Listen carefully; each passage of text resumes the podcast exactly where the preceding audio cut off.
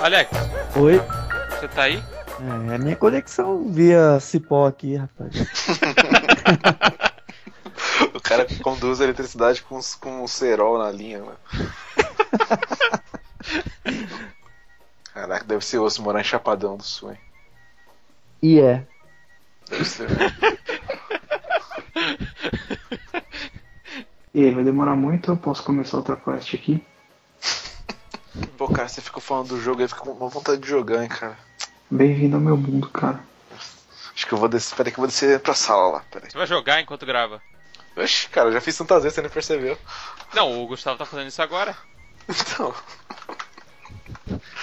Eu já, eu já gravei com você enquanto desenhava, enquanto jogava, enquanto lia HQ. Você não repara.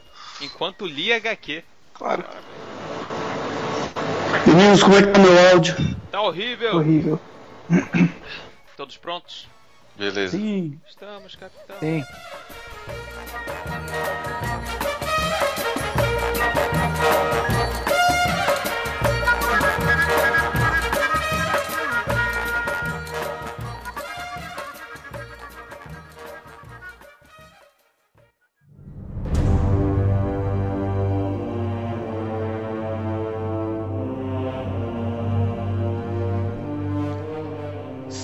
Bem-vindos ao Graça Pop, o seu podcast de cultura pop do site Achando Graça. Eu sou o Gabriel Tuller e hoje nós vamos falar sobre uma coisa que é a primeira vez que eu vou falar aqui, que é sobre quadrinhos, que é uma coisa que eu gosto bastante, apesar de não ser um especialista para falar. E para iniciar, para dar esse pontapé inicial, vamos falar da primeira série de quadrinhos que eu comprei na minha vida, que é a famosa Reino do Amanhã. Mas eu não estou sozinho. Eu estou aqui com os especialistas no assunto, os Nachos. Ei, oi! Com o Eric de Oliveira. Fala aí, Eric. Fala aí, cara. Se seus amiguinhos se chamam de fascista, você fica chateado? Não ligue. O Batman sempre foi e a galera sempre gostou dele. Com o Gustavo Lugoboni. E aí, galera, tamo aí pra falar um pouquinho sobre esse clássico dos anos 90. Isso aí. E com o Rogério Macedo. Opa, galera, beleza? No final sempre é o Batman que acaba resolvendo tudo. E o Alex Fábio Custódio. Olá, pessoal, e adeus, maniqueísmo. Foi, já foi tarde, tchau. Com o Rodrigo Almeida, diretamente de Manaus, a nossa conexão Rio de Janeiro-Manaus. Fala aí, Rodrigo. E aí, pessoal? Ok, vamos lá, vamos falar sobre Reino da Manhã.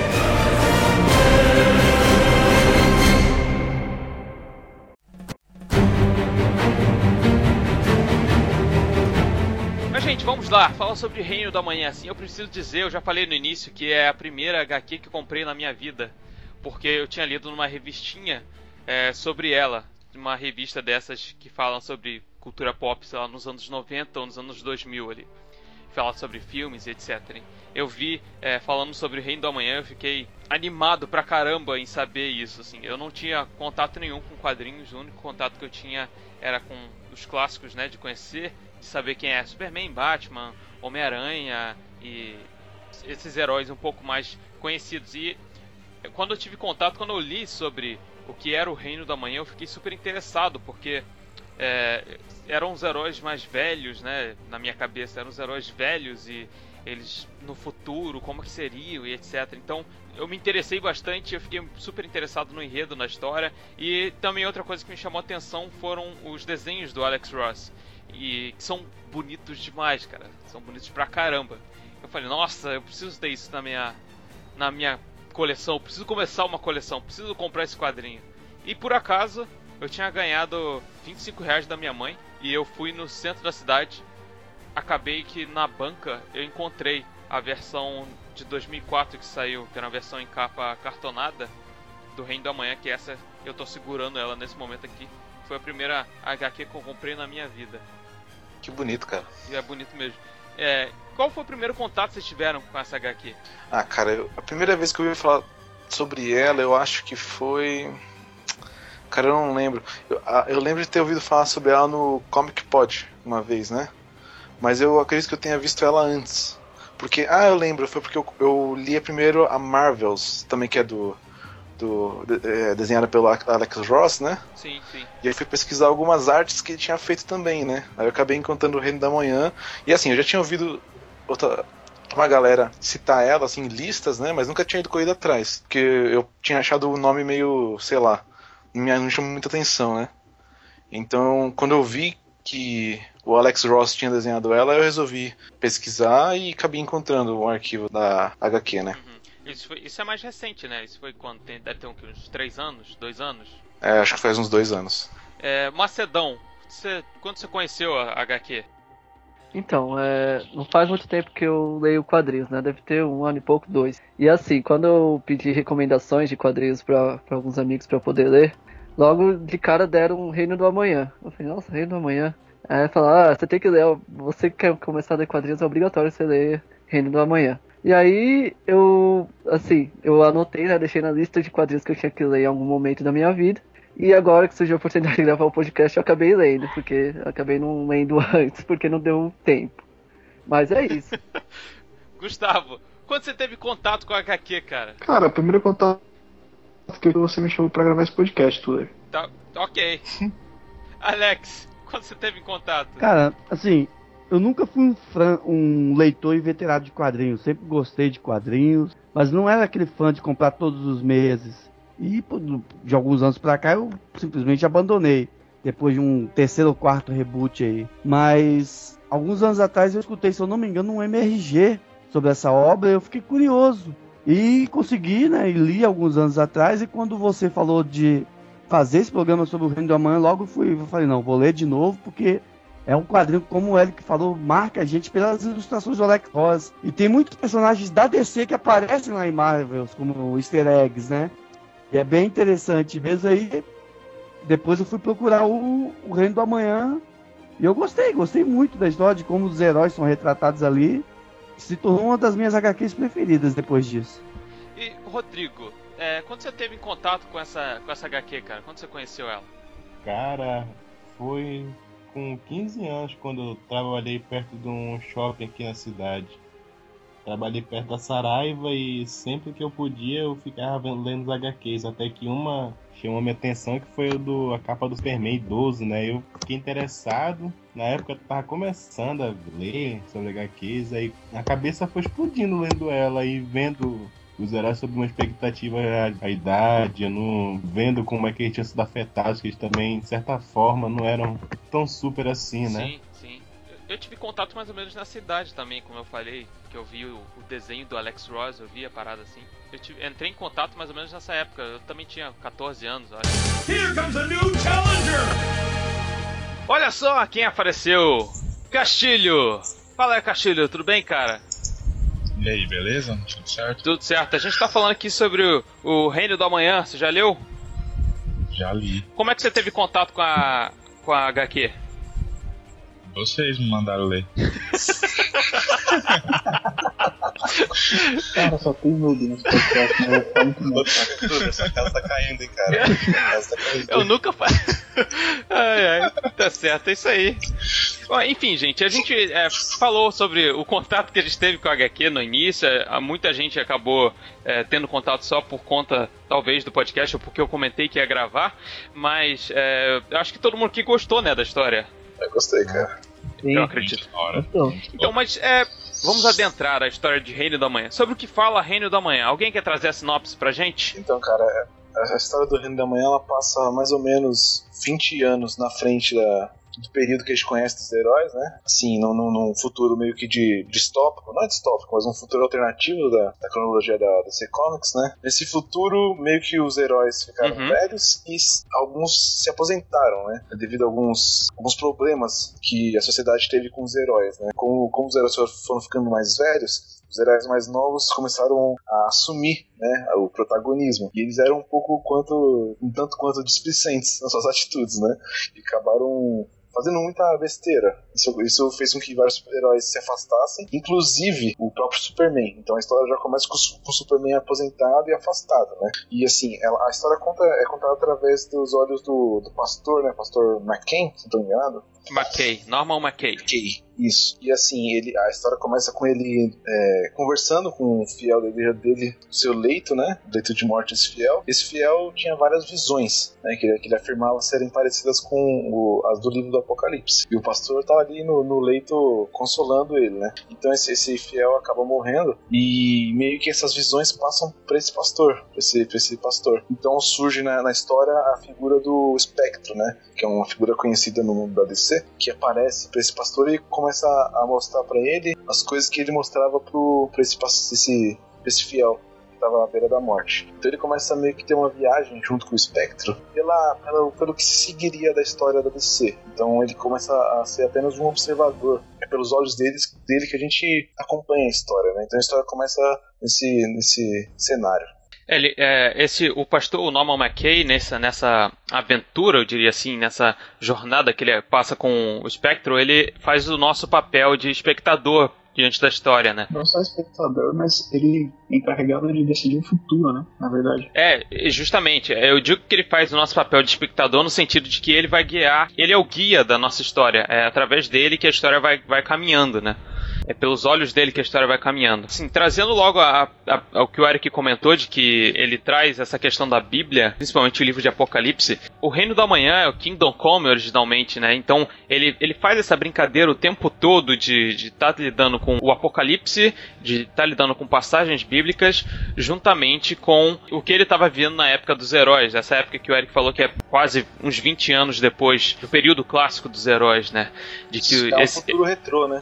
Isso, é justamente. De que esses heróis que a gente conhece, que são medalhões, que são arquétipos específicos de herói, praticamente deuses, eles estão obsoletos diante dessa sociedade que ele está apresentando aqui como pós-moderna, né? desses novos heróis que são filhos e netos desses heróis antigos e mais clássicos. Nesse novo mundo que se criou de massa velho, dos heróis que são quase que anti-heróis, esses heróis mais clássicos acabaram ficando obsoletos. E o Reino da Manhã ele trata quase disso. É, não só isso, como a história já começa com um herói da Era de Ouro, se eu não me engano, que é o esse fiel que o Eric comentou na sinopse, que morre, é o Sandman da Era de Ouro, cara. Sim, já começa sim. com um herói da Era de Ouro morrendo, é tendo visões apocalípticas do futuro terrível, né, cara? É, tudo, tudo é meio que uma crítica ao período que a história foi escrita, né? Porque tava meio que naquela, naquela fase em que o público que lia quadrinhos estava muito mais interessado aos quadrinhos mais violentos, mais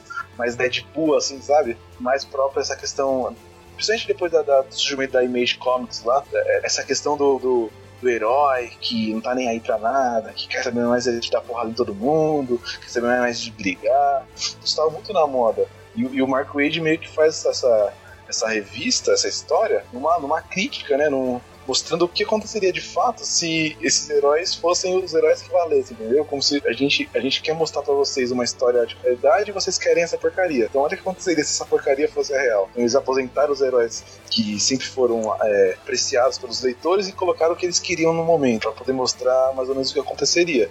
E, para mostrar que aquilo ali nunca poderia dar certo, né? Então a gente, e é meio que uma, uma teoria de que pra acabar com aquela confusão total, só trazendo os heróis de volta, né? É, você vê que é uma, a intenção do, do Mark Wade, cara, mas é mais ou menos ele mostrando pra gente o que sobra dos heróis quando você tira os valores deles, né, cara? É, então, quando o, o, grande fiel da balança aí, da, na história, você percebe que é um momento em que um herói mata, né? Onde um herói ele, um herói novo dessa nova geração, ele ultrapassa um ponto que os heróis antigos não ultrapassavam, que era matar uma pessoa. E a partir desse momento que o que o Superman ele, ele sai de cena, porque a sociedade começa a aclamar a atitude desse cara que finalmente matou um vilão, né? É, e o Superman um se sentiu ultrapassado e isso, começou a se sentiu, é, tipo assim, meus valores não valem mais para essa galera, né? Eu não sou mais o herói que eles precisam. E nem que eles querem, né? Eu não sou mais o herói que eles querem. Isso, exatamente. Você vê essa quebra de valores até na igreja do pastor, né? Você vê que ele é um pastor mais filosófico,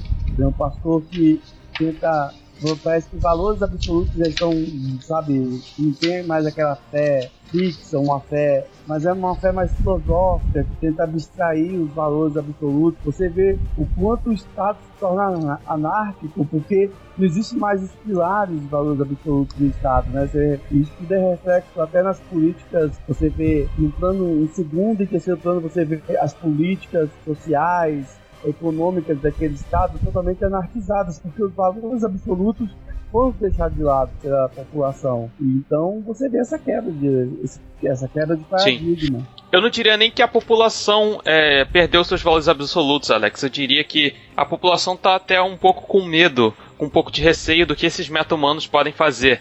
Porque você imagina um mundo em que esses meta-humanos eles não têm esses valores que a gente está falando dos heróis clássicos, que são é, verdade, justiça e qualquer outro tipo de valor que se aproxime disso. Eles... É o valor do humano, né? A vida humana vale muito para eles. Sim. Né? Você vê, o Superman coloca várias vezes, né? Não tem nada. Ele chega a falar isso. Não tem nada mais importante que a vida humana. Sim. Nada. Sim, exatamente. É. São, são os valores que esses heróis é, novos acabaram perdendo. Ou acabaram deixando de lado porque não era isso que a população queria. Na época em que esse herói é, novo, que meio que substituiu o Superman, que aqui ele foi inventado, pelo que eu li, é, só pra essa HQ, que é o Magog. Inventado, é... mas bem, bem perspicaz, cara, né? Porque Magog cabe muito com essa questão do apocalipse, né? É citado no livro até. Sim, exatamente, depois exatamente. Foi usado em outras HQs. Sim. Depois do Reino do Mundo. É verdade, é verdade. Sim. É, e você tem esse herói que ele acabou matando um, um, um vilão aqui. Não sei se vocês querem, se, se, vale a pena a gente dar spoiler ou falar. Vale, né? É, não sei se é.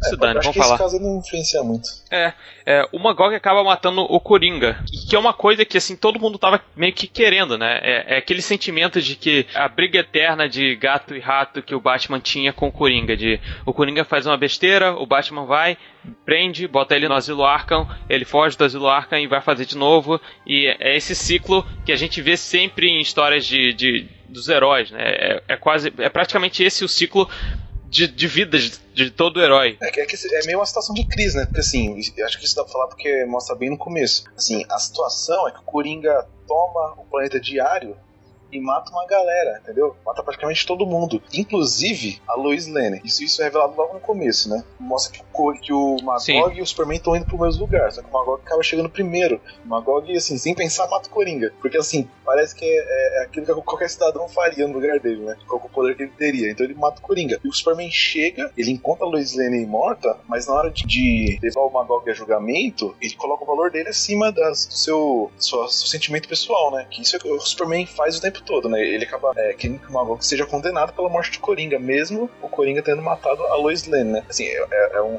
ele, ele, constrói uma trama muito bem pensada, né? E, e, o Magog acaba sendo absolvido por aclamação popular, né? Mesmo com, com o Superman indo contra ele e, e depondo contra ele, né? Então, assim, o choque pro Superman é muito grande. Pensa, ele foi contra o cara que matou a mulher dele, porque ele acreditava que deu certo, mas a população não quis saber disso, né?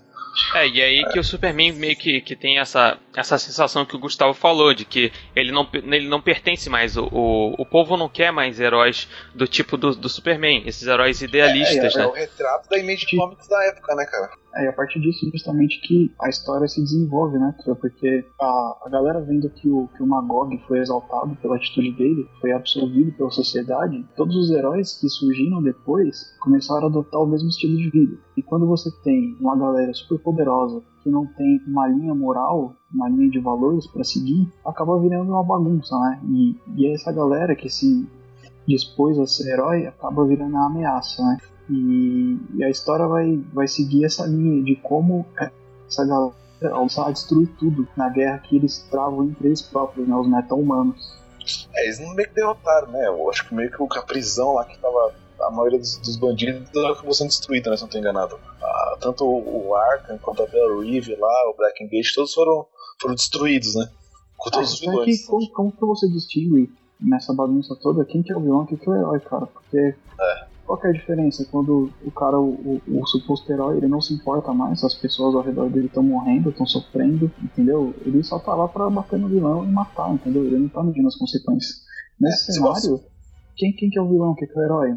Não é difícil você escolher. Se você lê Spawn, Wildcats, Witchblade, esses, essas HQs da época, cara, era tudo isso aí, cara. Você não, não conseguia definir direito o que era vilão, o que era herói, quem era o bonzinho da história, você sabia o cara que tava na capa. Então você ficava torcendo é, isso, na capa. Isso aí, isso aí Se palcos começou, na capa, por ele, né? É, começou no, no, naquela onda que veio, né, nos anos 80, o Caldeiro das Trevas, Watchmen, né? E aí. Isso teve uma guinada mais dos anos 90, né? Com a Image que o Eric tá falando. Isso, isso. Mas é, isso é influência direta da- dessas HQs. A questão é que essas, essas histórias são histórias bem feitas, entendeu? São histórias importantes pra você mudar um pouco a perspectiva do herói. É, só que a partir daquilo, quando você pega uns caras não tão talentosos quanto o Alan Moore ou o Frank Miller pra fazer esse tipo de coisa, acaba virando galhofa, né, cara? Então, do, também da época, 1980 a HQ ela tem mais, dá pra perceber muito a pegada também do Watchmen nela, como o Gustavo falou. Pegar o banco de heróis, muitos heróis angustiado, psicologicamente problemático, modo operante violento dele. Antigamente o, o herói resolvia pensando no menor jeito possível, os atuais estão lá, então não, só querem resolver o problema e ir embora. Porque antigamente lá, antes da, do acontecimento, a pessoa ainda idolatrava, tinham gostava de ter por perto. Nesse, de certa forma, tinha até medo. Tanto que, em certa parte, acontece o acidente lá que, ó, que tá ocorrendo a guerra né, entre eles. Então, tudo isso que a gente falou, o Superman tá lá. Depois que isso aconteceu, o Superman ele, ele tira um período, um tempo de reclusão e ele vai pra Fortaleza da Solidão, se eu, me- se eu não me engano. E ele fica vivendo lá como um- uma espécie de fazendeiro sozinho. Até que a. Na verdade, vai pro exílio, né, cara? Isso é, ele, ele fica.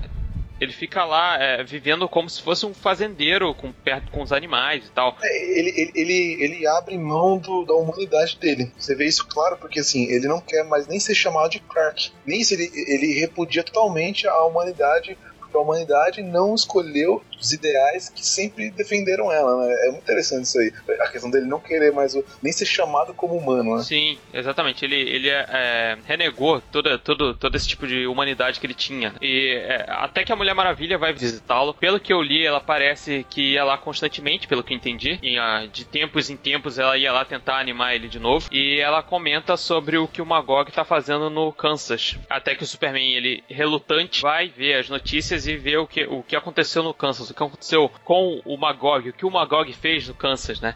É, Você vai contar o que aconteceu? sim, vamos contar, vamos contar a história, vamos falar da história. É, Então, porque assim, o, o Magog acabou meio que se juntando com, com vários desses é, heróis mais novos, né? Esses heróis, entre aspas, mais novos, e acabaram meio que arrumando briga por tudo. Você vê uma série de brigas que não faz o menor sentido, mas só pelo, pelo prazer de estar ali em combate, eles arrumam essa- essa- essas brigas por nada.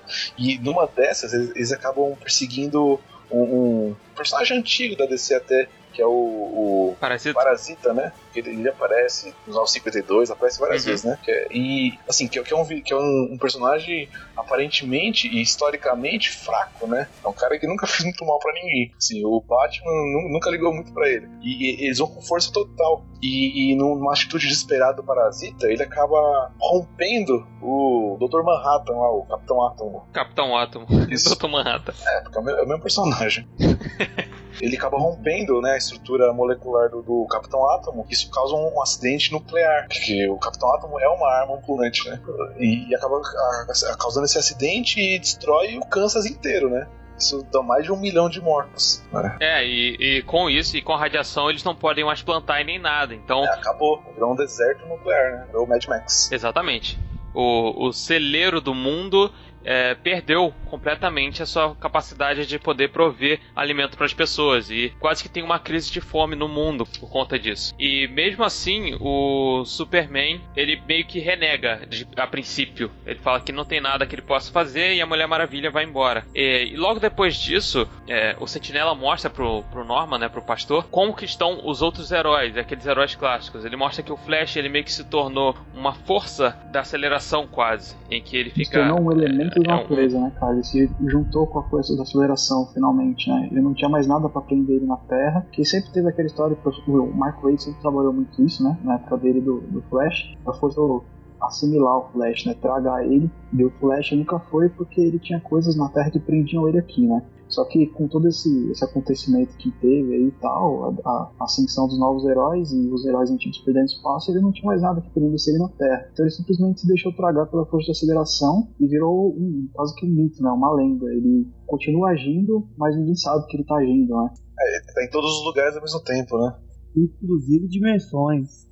É interessante, Tudor, é, como, como o Mark Wade faz referências à Sociedade da Justiça, né, cara? Sim. É, são, muitos, são muitos elementos. Porque, por exemplo, a questão do Flash, esse Flash, ele, ele não é o Jay Garrick, né? Ele é o Wally West. Mas ele, ele aparentemente se veste igual o Jay Garrick. Mas Tem vários outros personagens que assumem é, a aparência física daquela época da Era de Ouro, né? Da Sociedade da dá pra saber se é, se é o Wally West, né? Porque acho que ele, não Não, ele o confirmou nome esse, do ele- Flash. mas ele, confir- ele confirmou há uns dois anos atrás, que era o Wally West. Ah, sério?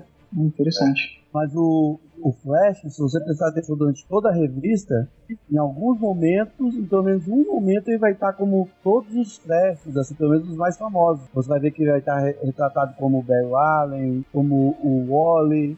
Você pode prestar atenção em algumas ilustrações do Flash, sempre vai estar um pouco com uma aparência um pouco diferente. É quase que um easter egg, né? Que o, que o Ross deixa lá. Então, no caso da explosão do Kansas, não pareceu para vocês muito parecido com, com o que aconteceu alguns anos depois, o, ponto de ignição para a saga do, da Guerra Civil na Marvel? Ah, cara, não dá nem pra comparar, né, velho? tipo assim, dá pra, É, o assim, não é plot é comparar, mas praticamente o, pra evitar a comparação, né? é, o plot é praticamente o mesmo, heróis fazendo besteira e por um momento de ego de um grupo de heróis aconteceu, aconteceu uma tragédia que põe todo o mundo meta-humano em xeque. Sim, exatamente. A, a- a diferen- a é, diferença, a diferença é a humanidade que a Marvel traz, né? Que a DC não liga. Sim. Né? A A Marvel liga diferença as é coisas a- muito mais. Não, vamos, mais a humanas. A diferença. A diferença é que na Marvel não tem herói. É, mas é verdade. As coisas são totalmente políticas. é, os humanos lá têm um poder equivalente aos os, os aparentes heróis, né? Então as coisas se Inclusive, envolvem cara, mais. isso, né? então, inclusive, a gente pode traçar um paralelo com o nosso mundo real aqui, nosso, nosso mundo atual, de como os heróis da Marvel são populares, né? E os da DC têm sido deixados um pouco de lado. A galera sempre reclama do Superman, fala que ele é muito escoteiro. E a galera exalta, por exemplo, o Homem de Ferro, cara, que é o, o filântropo, o bilionário, o playboy, não é? Pra quem é completamente leigo nessa questão, ah, o que é Marvel, o que é DC, o que vocês estão falando, eu tô perdido. É o seguinte, a Marvel, ela tem os heróis que mais se aproximam da humanidade, assim. Os heróis, eles têm problemas cotidianos. O Homem-Aranha, além de bater em bandido e, e- e qualquer outra e, e outras coisas heróicas, ele também se preocupa em como ele vai ganhar dinheiro pra pagar o apartamento dele no fim do mês, sabe?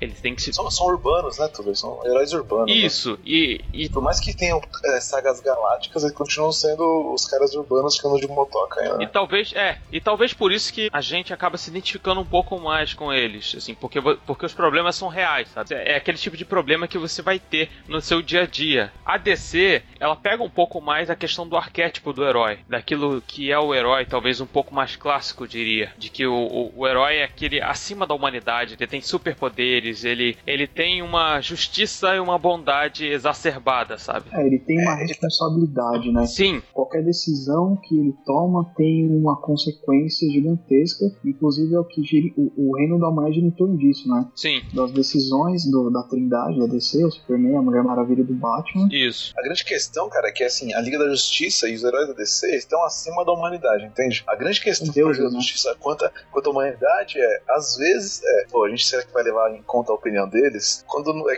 quando não é interessante, dane-se o que a, a humanidade pensa. Vamos fazer aqui o que a gente acha, porque a gente é a Liga da Justiça, né? Enquanto os heróis, os heróis da Marvel, tipo, os caras conversam com o presidente, bate uma ideia, protege o presidente, é, cuida da Casa Branca, tem as suas, suas organizações políticas e, e policiais e, e agentes secretos. É uma coisa muito mais política e humana do que a questão da Liga da Justiça. Liga da Justiça, cara, são deuses num satélite girando em torno da Terra, cara, e decidindo o que é melhor para os humanos. Então, assim, os humanos meio que são espectadores, cara. Tirando o, o personagem do pastor lá, os humanos aí são tudo bucha de canhão, cara. Só vê eles morrendo na série. Morrendo, eu tô assistindo um discurso. Só que eles É, a DC, de certa forma, ela tem a obrigação de proteger os gêneros de super-herói, porque os dois primeiros super-heróis da história estão tão, tão na DC, né? Que é o, o Shazam, o antigo Capitão Marvel, e o Superman. Inclusive, é, os dois têm, têm talvez os, os papéis principais nessa história, né? Eles, eles de certa forma,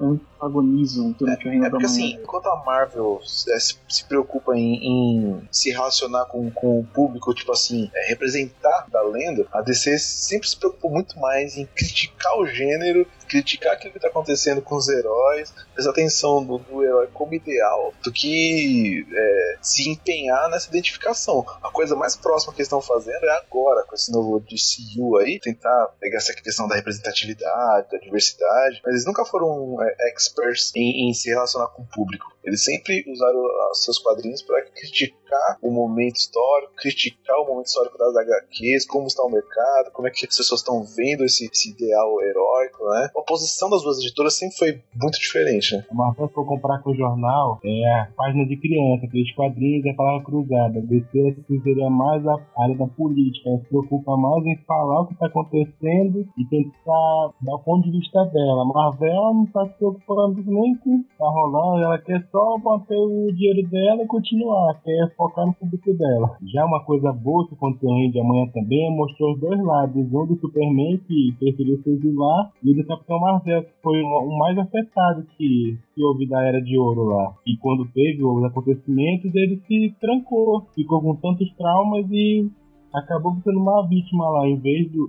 além do Superman. Em vez de correr fugir. Isso que a gente também tenta mostrar lá. Bom, a, a questão de, dos heróis, de eles serem deuses, né? Eu acho que nessa, essa posição que a DC coloca para para suas histórias, etc., demonstra a importância que os heróis têm na, na, na defesa dos, dos, humanos, da humanidade, né? Porque a Marvel ela quer ter essa representatividade que o, que o Eric falou, que é estar próximo, que é aquele cara que você pode encontrar na rua no dia a dia. Enquanto que os heróis da DC são aqueles caras que você, você quer ser um dia, sabe? Um cara que você nunca vai alcançar, entendeu? É tipo isso. Eu enxergo dessa forma. Eu acho que no Reino da Manhã você também tá muito bem representado. Cara, a DC sempre, sempre tentou ser o Homero moderno. É manter os seus heróis no seu Olimpo. E é como acontecia nas obras de Homero. Quando os deuses resolviam agir, rapaz, não tinha o que o ser humano podia impedir. Ficava realmente segunda, é, realmente como é, espectadores do que estava acontecendo. Agora, como os meninos falaram, que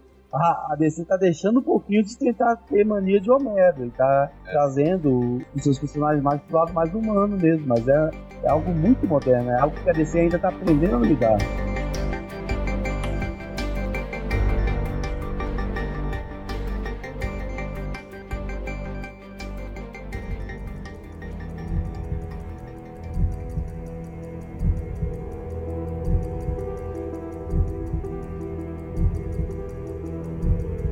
Aqui, a gente falou, falou do Flash, mas não falou dos outros heróis. O Flash a gente falou que se tornou uma meio que uma força de aceleração, né? Uma, a, a força invisível, mas que tá lá cuidando de, de todo mundo. É, logo depois ele, ele fala bem rapidamente do Gavião Negro, que ele se tornou meio que um, um guardião do, da costa do Pacífico, né? É, ele veio um guardião, na verdade, ele veio um guardião do meio ambiente, pra falar a verdade, né, cara?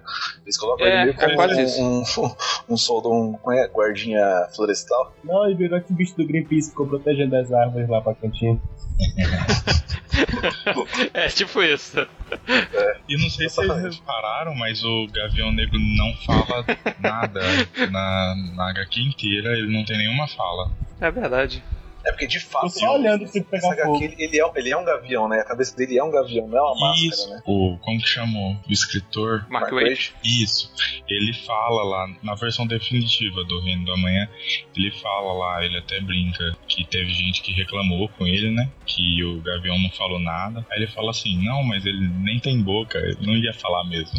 É, ele né? É, depois do Gavião a gente tem o Lanterna Verde, que ele meio que se isolou no espaço e criou uma quase uma cidade esmeralda lá em cima, né? Criou uma fortaleza pra ele, né, cara? Vigiar o espaço ali, a região dele. É, pra ver se ninguém é, esperando ameaça extraterrestre, pra ver se alguém ia atacar a Terra. Aparentemente não vinha nenhum, nenhuma ameaça extraterrestre. Ele tava lá na fortaleza, quase uma fortaleza da solidão lá no espaço. É interessante que esse Lanterna Verde também é o Lanterna Verde da Sociedade da Justiça, né? É o Alan Scott. Não é, É, o, o Alan o- Scott, é. Ele não é o Hal Jordan. É o Lanterna Verde que, assim, nunca teve nada a ver com a Tropa dos Lanternas. Por isso que ele não volta pra Tropa das Lanternas. Ele, fica, ele monta sua fortaleza e fica sozinho. Porque ele nunca fez parte da Tropa dos Lanternas Verdes, né? Cara, eu acho interessante como o Wade, ele. Agora que a gente tá comentando aqui, eu percebi que assim, tipo, o Wade ele faz questão de mostrar os personagens clássicos assim, da Justiça muito overpower, né, cara? Sim. Todos eles. Sim. Tipo, no auge do poder dele, assim, tipo, literalmente deuses inalcançáveis, né? Isso, É, exatamente. e, e ele pega os novos e, e acaba com os novos. Você vê como é que tá representado o Arsenal, por exemplo? Então a Dona Troy, que são os heróis mais jovenzinhos na época. Né, que estavam nos novos Uhum. titãs, aquilo lá. Eles são tipo gordos, velhos, sem, sem ter muito o que fazer. A, a, as- as posição dele, a posição deles na história é totalmente de herói bucha. né, enquanto os mais velhos são os mais fortes. É, isso é uma coisa que me chamou bastante a atenção do, dos traços do Ross, né? Ele fez questão de não colocar a- aqueles heróis musculosos todos que a gente costuma ver, por exemplo, em, em HQs mais da, da Marvel, né? Ou como o, o Cable, que é um cara mais velho, mas é um cara todo musculoso, sabe? Parece um boneco do Street Fighter. Até demais, né? Até demais. O Cable do, do Life, pelo amor de Deus, né, cara? Sim, Parece é, pá, pá, pois é, exatamente. E aqui ele traz, ele traz uma anatomia um pouco mais real, né? Você vê que nem o Superman é aquele cara todo musculoso com músculo rasgado e tudo mais. Você vê que é um cara forte, é um cara grande, mas ele não é gigantesco, sabe? Ele não é todo desenhado, os músculos desenhadinhos. Parece mesmo um cara de meia idade vestindo um colã azul. Exatamente. Depois, se, você ler o Marvels, que também foi ele que desenhou, você vai achar que todo mundo tá de pijama ali, cara. Porque Sim, é praticamente pessoas de pijama com poderes, o que ele, o que ele desenha. É, seguindo aqui, a gente tem o. que muita gente acha que é o Bucha da Liga da Justiça, que é o, o Aquaman. Ele voltou pra Atlântida e é rei de lá. E ele não quer mais saber da humanidade. E ele deixou o Aqualad, né? Se você, o Aqualad aparece várias vezes na história, que é o, que é o, o, Verdade. o, o companheiro dele. Sidekick. E depois disso, por último, vem o Batman. Ele ficou lá dentro da caverna dele, da Batcaverna, só monitorando Gotham City. E ele mesmo diz que se tornou utópica, que era a utopia que o Superman antigamente falava de Metrópolis, né? Que era uma cidade em que era segura. Ele montou alguns robôs e ele monitora a cidade inteira lá da Batcaverna dele só com os robôs dele. É, ele virou um Tudo, fascista, você, né, esqueceu, você esqueceu do, do Batman Verde ou do Arqueiro Verde? Não, ele tá lá junto. O Arqueiro Verde, a Canário e o Besouro Azul. Isso. tá ajudando ele lá. Inclusive foi o Besouro que fez esses, esses robôs que monitoram a cidade. E essa parada de vigilância que o Batman tem feito se estende até o Star City, que é lá onde a terra do Batman Verde ou Arqueiro Verde. Sim, eles são do, do Team Batman, né? Isso, exatamente. É os, os renegados do Batman, né? Que a galera fala. E a, a canária da a canária que você falou é a que tá junto com o arqueiro, né? Isso. Não a nova, né? É, Sim, sim. É a, Di- a Dina. a Diná. Dina. Sim, o legal dela é o jeito que ela é representada, né? Que, tipo, ela. cabelo preto e roupa branca, né? O contrário de quando ela, teoricamente, estava nativa, né? Que é loira e co- com a roupa preta. Sim, sim. É, é, to- todos eles são a- aqueles, aquele pessoal mais de meia idade, né? No- nos seus. Eu vou colocar aqui 50 anos. Vamos colocar 50 anos a média de idade ali. É. Cinco- Ô, Juntos. eu, eu, eu não sei se é o momento, mas eu queria levantar um. que Agora você falou do Batman, acho que é um ponto interessante pra gente voltar, porque Batman é um personagem muito importante nessa história, e não só ele, mas todos os caras que são os. os que nem, são os caras que são comparados ao Batman, né? Que nem o Batman Verde, é, o Batman, o Arqueiro Verde e o próprio Flash são caras que sempre tiveram um amor muito grande pela cidade de onde eles eram. Sempre tiveram, né? Sempre teve aquele apreço. Então, quando teve essa ruptura, eles meio que foram pra sua cidade e, assim, meio que fizeram aquilo que eles sempre quiseram fazer. Porque, no fundo, no fundo mesmo, o que importava pro Batman sempre foi Gotham. Assim como pro, pro Flash sempre foi Central City. Então, assim, é, eu acho interessante a forma que eles retratam, porque, a minha percepção, o que ele quis dizer é, quando os heróis, os antigos, agem da forma que eles sempre quiseram agir, e sempre agiram defendendo a humanidade, aos olhos da galera jovem daquela época, eles são praticamente fascistas, né? O estereótipo de herói que sempre foi retratado,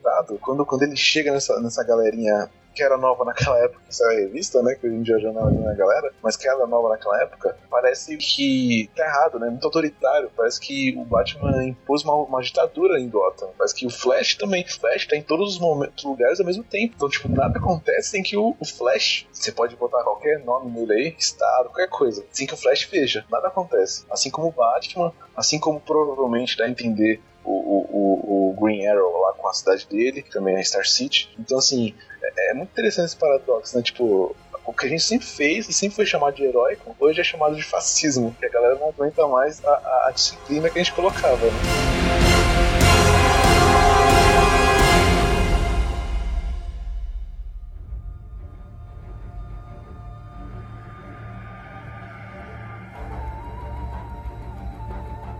Depois que acontece esse negócio no Kansas, o Superman resolve voltar, né? E o McKay é, que tá acompanhando, ele vê, ele discute com o Sentinela, né? Falando que as pessoas precisam de esperança, de que elas perderam a esperança, elas estão à mercê dos meta-humanos que estão brigando entre si. E isso que levaria o Armagedon, que levaria ao fim do mundo, que seria o julgamento que o Sentinela veio trazer. Até que o Superman volta para botar ordem em tudo. E aí o McKay acha que aí sim, então tá tudo certo, não vai mais acontecer o juízo que ele tinha falado. Só que na verdade tá só começando, né? O interessante é que essa volta do Superman, ela acaba trazendo junto todos aqueles heróis que estavam aposentados, né? Porque aquele ícone que o, que o Superman representava volta e traz de novo a esperança para esses heróis antigos que tinham desistido, talvez por influência do, do Superman ter desistido de tudo.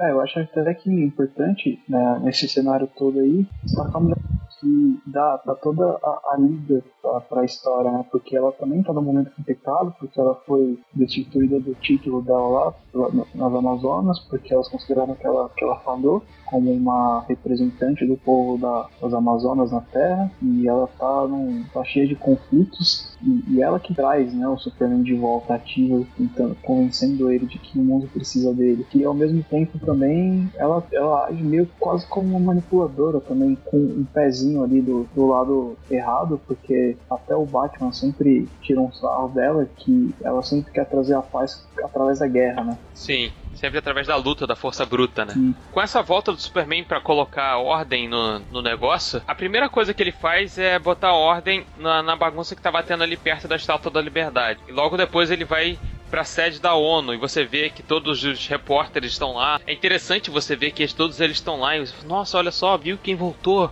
Você viu que eles estão de volta, que não sei o que. E aí é, você sente que tem aquele burburinho das pessoas conversando e aos poucos vai parando, né? As pessoas vão ficando em silêncio. Porque aquela presença é, respeitosa e que emerge poder, né? A presença do Superman, ela, ela mostra poder, ela mostra autoridade. Você vê que eles vão ficando aos poucos mais silenciosos e até que um fala, é, você não viu quem tá ali na frente?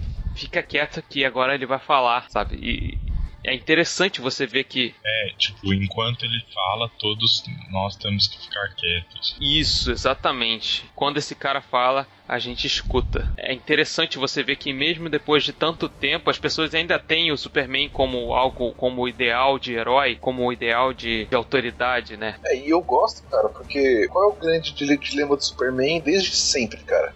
Assim, questionamento que ele sempre se fez desde, desde o começo. É sempre esse. Eu sou mais poderoso que eles. Se eu quisesse, eu poderia governar todos eles, mas eu não vou fazer. Porque eles me, me receberam, me acolheram, me educaram e me criaram. Então eu sou apenas um protetor. Eu nunca vou usar meu poder para governá-los. E esse sim foi o mote que, que os, os vilões do Superman tentaram usar contra ele, direto. Por que, que você não governa essa galera? Por que, que você não, não vira o Deus aqui no, na Terra? Ele sempre, sempre foi contra isso. Tanto que, assim, essa, essa jornada que vai ser apresentada, o Superman entra em conflito o tempo todo. Eu não quero dar spoiler das coisas que acontecem, mas isso, isso é, é óbvio. Por mais que ele tenha passado os anos e, e, esteja com, com a sua, seu emocional abalado, as coisas que aconteceram, no fundo, no fundo, ele ainda é o Clark Kent de Metrópolis. E ele sempre vai ter aquela, pô, que nem ele fala, não deveria ser assim, não deveria ser assim. É, não, não, é isso que eu, que eu deveria representar. Né? Por mais que essas pessoas, essas galera estão, tão, essa galera tá olhando para mim, como eu nunca quis que elas olhassem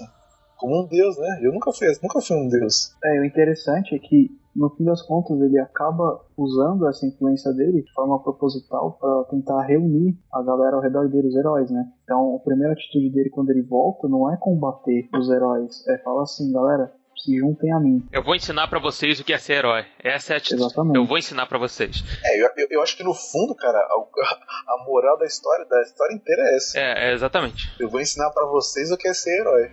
É bem isso mesmo. Um ponto bacana, assim como ele falou, o Alex sabe também disso na questão do Olimpo, o Superman, se fosse botar na questão do Olimpo, ele seria os Zeus. Quando ele aparece e ele fala, todo outro vão parar de escutar. Assim como assim que chegou lá na hora. Como ele chegou nada vez na ONU, na segunda vez, quando ele foi já questão assim que ele chegou e todo mundo obedeceu. Não foi uma questão assim, uma da área de ouro, comparando ele ao Olimpo. Então, quando Zeus voltou do, do exílio dele, todo mundo já queria o líder de novo falando, né? E aí ocorreu a. Bom, perto já do primeiro clímax que teve da história, né?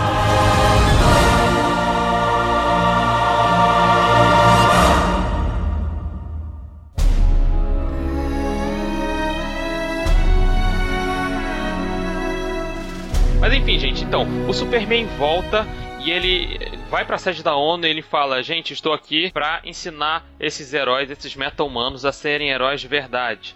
E eu vou atrás deles. E ele não pede, em momento algum, ele não pede autorização, em momento algum ele pergunta o que as pessoas acham daquilo, ele simplesmente avisa: eu vou fazer isso, e ele simplesmente vai embora. É interessante você ver isso, você ver essa autoridade. Paralelo a isso, você tem os poderosos, os líderes da humanidade, né, se reunindo e falando: olha só, os heróis voltaram e eles vão tomar o protagonismo, eles vão fazer aquilo que a gente tem que fazer, eles vão cuidar da nossa terra, eles vão ter o protagonismo de alguma coisa que era pra gente estar fazendo. A gente precisa se reunir, a gente precisa fazer alguma coisa em frente a isso. A gente não pode deixar que os heróis, que esses heróis, que esses seres tomem a liderança e tomem a terra pra eles e ditem as regras. Nós somos os humanos, nós vivemos aqui, nós devemos é, resolver os nossos próprios problemas. né? Tudo bem.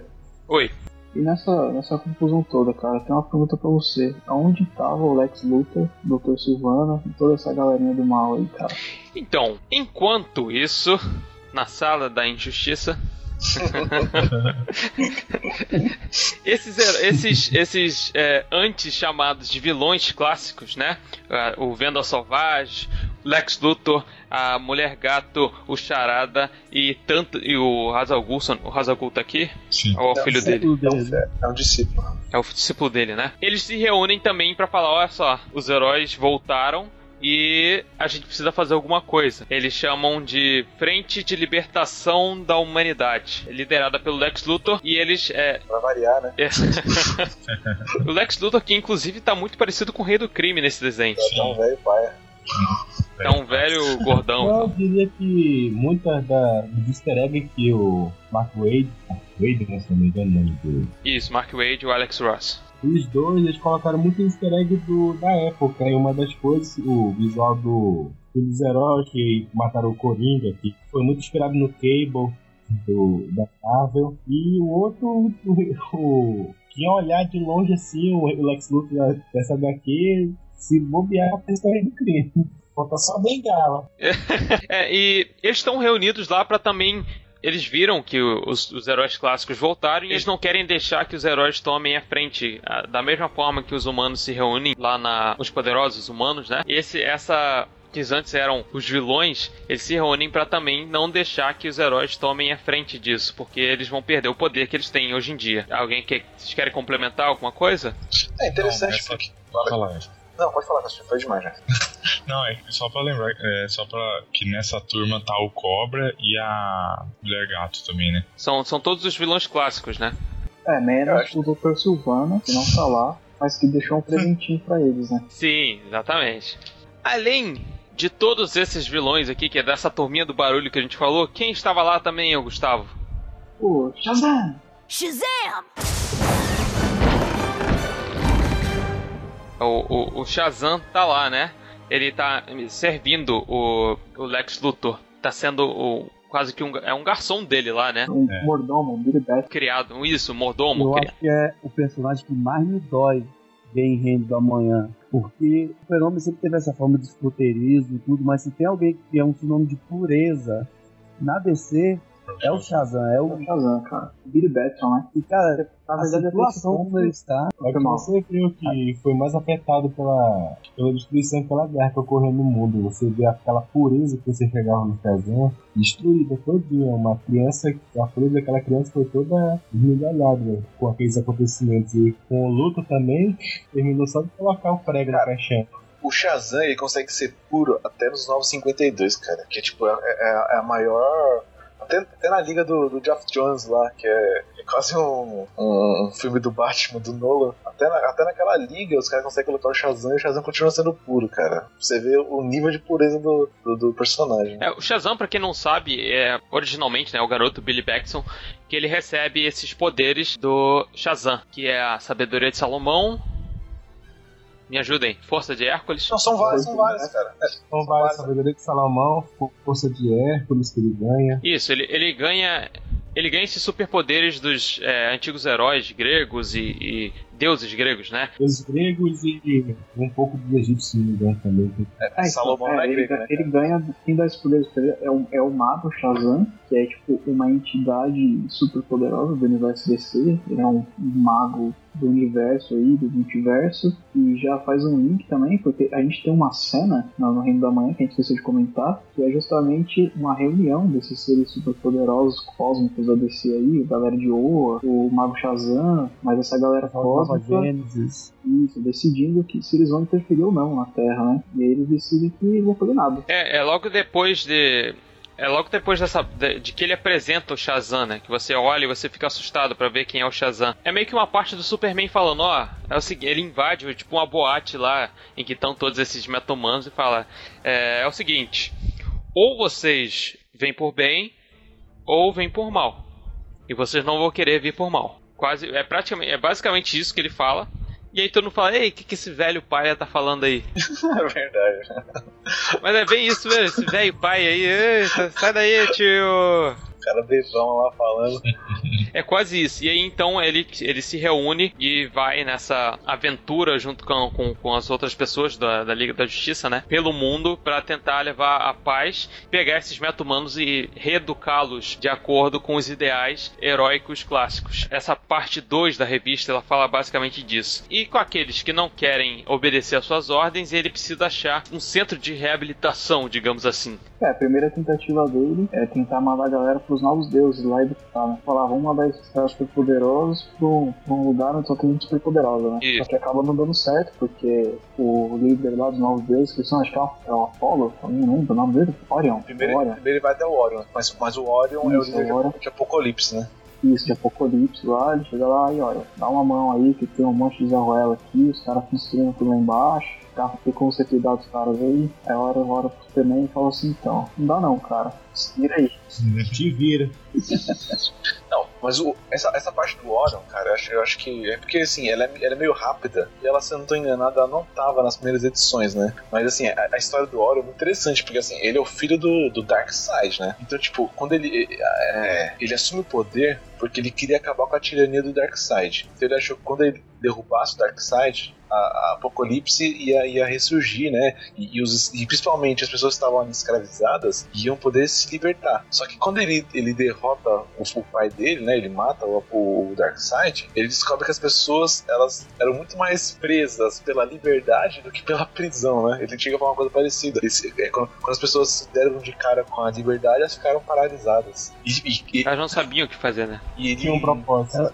e ele faz uma eleição e ele acaba sendo eleito como o novo ditador, né? Tipo, ele lutou pra poder fazer aquele, aquela galera fosse livre e ele não consegue fazer. E assim, ele propõe uma eleição. E é interessante porque eu, eu tava lendo alguns artigos, artigos que acho que foi uma, uma parte que foi tirada da revista, né? Mas assim, ele chamava tipo uma galera, sei lá, Desmond Tutu e levava pra lá poder ensinar a galera o que era democracia. E a galera ficou tão espantada com a democracia que na eleição elegeu um novo ditador, o filho do antigo, né? Então, tipo, é, é, chega a ser patético a cara do Orion pra, pro Superman, né? Tipo, você veio pedir a minha opinião, né? E o Superman chega nessa conclusão rapidinho, né? Pô, eu vim pro cara errado, o cara pra me vir, eu vim falar com você. Eu- É, ele até chega lá pro Orion e fala: é, Orion, é, eu realmente esperava mais de você. E, antes dele. Ele fala, ele fala assim, de todos que, que eu, todos os meus os vilões que se redimiram, você foi a pior decepção. É, você foi o que mais me decepcionou. E aí o Orion conta essa história de que ele trouxe a liberdade para as pessoas, mas as pessoas queriam viver presas. Elas queriam viver presas é, diante do ditador, né? Que o Orion acabou se tornando. Ele ficou a cara do Darkseid, né? Ficou Igualzinho. idêntico ao da Side, né?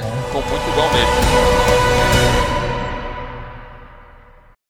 É, além, do, além de Apocalypse, ele, o Superman vai lá no Aquaman, no Arthur, e fala: Ó, tem como deixar a galera aqui pra eles aprenderem e tal? E ele fala: Não, cara, isso é problema seu, se vira aí. Eu não vou deixar ninguém aqui embaixo, não. Tem mais coisa pra me preocupar. E logo depois ele vai e encontra o Magog lá no Texas, que ele tá lá na- no Texas destruído, né? E tem uma conversa com, com o Magog sobre é, tudo que aconteceu e todas as coisas, até que o Magog vai e fala, cara, eu não, eu não sou herói. Você que é o herói de verdade. Você é, me ajuda ou me mata, acaba com esse sofrimento, porque acabou caindo sobre o Magog a responsabilidade de ter exterminado o estado do Texas inteiro e matado um milhão de pessoas, sabe? É, ele meio que culpa o né? Superman, né? Sim, ele fala: a culpa é sua, porque você não, não teve a posição, você não foi herói quando você deveria ser. Você deixou isso pra mim. Exatamente. É, é- é tipo, eu acho assim, esse, esse diálogo do Superman com o Magog, cara, é, pra mim, é, é a parte, minha parte favorita na, na revista, tá ligado? Porque assim, é, é- é-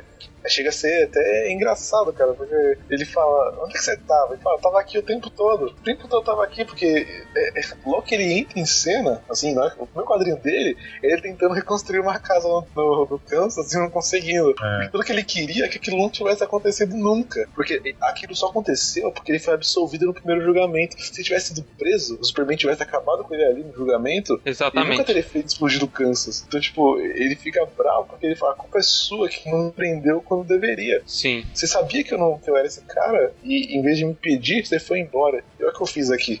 Eu não consigo reconstruir essa casinha de madeira nesse lugar aqui, entende? Eu achei assim, é, chega a ser angustiante os últimos, ah, assim, o final dessa, dessa, dessa parte. Você fala, meu, esse cara já era, meu. Ele é o cara mais odiado do mundo inteiro. Sim. Do mundo inteiro, porque ele matou mais de um milhão de pessoas. E assim, não foi porque ele quis, foi porque deixaram ele fazer aquilo, né? Exatamente, foi a responsabilidade dele. Virar um otário, né, cara? É, não, sim, mas todo otário é uma vítima. É, exatamente. Todo otário é uma vítima, essa frase pra eternidade. O diálogo inteiro é muito interessante. Ele fala que o mundo mudou, mas o Superman não mudou. O mundo todo mudou, eles me escolheram, eles escolheram quem matasse e agora todos eles estão mortos.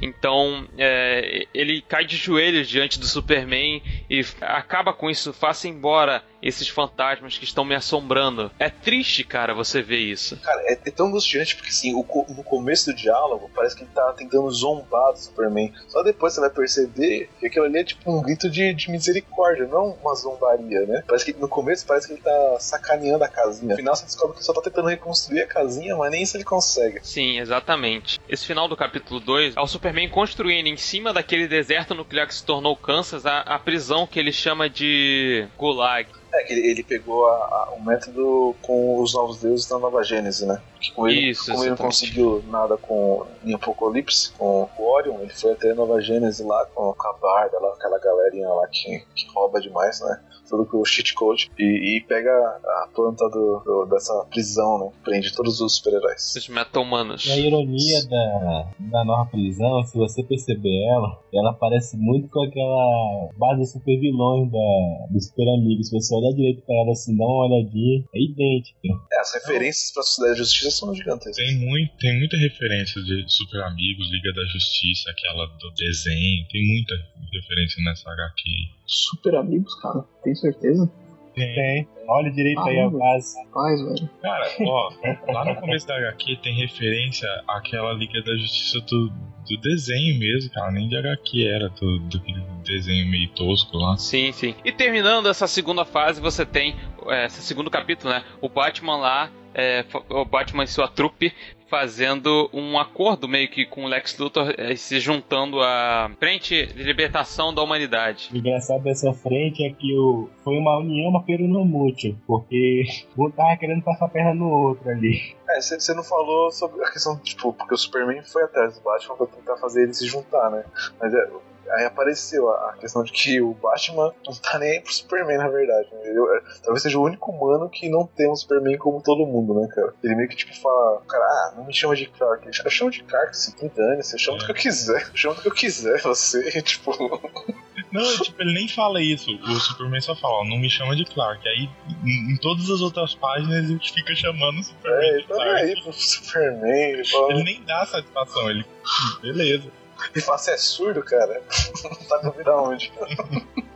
É, um detalhe importante aí é que, se eu não me engano, o, o Batman não tem mais identidade secreta né? no, no Reino da Manhã, né? Ele, ele revelou que ele era Bruce Wayne, né? Não, ele fala agora, ele até menciona que a mansão Wayne foi destruída por causa disso. É, cara, mas convenhamos, né, cara? O Bruce Wayne é um escroto. É, mas ele é o Batman, né? Eu gosto mesmo do Batman. Ah, E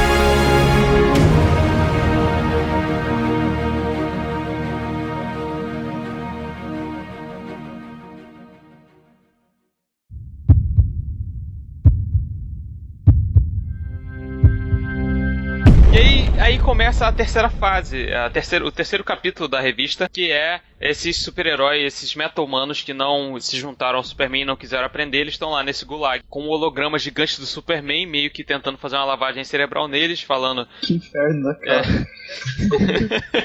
estamos aqui para ajudar as pessoas, estamos aqui para ajudar as pessoas. Paulo Freire Mais ou menos. lembrança. né? Superman criou uma. Superman foi lá, criou uma panela de pressão, jogou todo o rebelde dentro dela e acendeu fogo. né? Foi, basica, foi tipo isso. Vamos ver se a pedagogia funciona aqui com essa galera. Vamos ver. Paulo Com a Freire. piageira da galera aqui, né?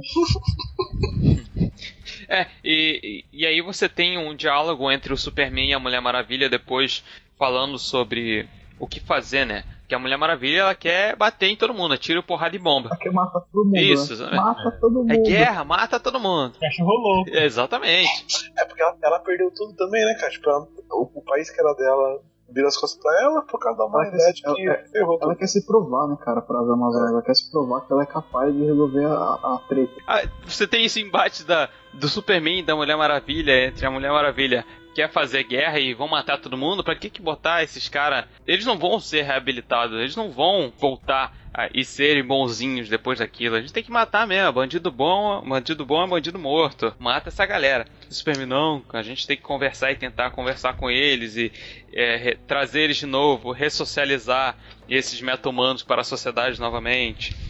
Superman é aquele cara que tem esperança na humanidade, né, mano? Isso. Ele, ele sempre muito educado, sempre muito refinado, vai lá atrás dos caras, independente do caráter do cara, ele tenta ajudar, tenta fazer o cara mudar de vida, ser uma pessoa boa, mesmo que isso vá até as últimas consequências. Cara, Macedo, Superman é meu herói, velho.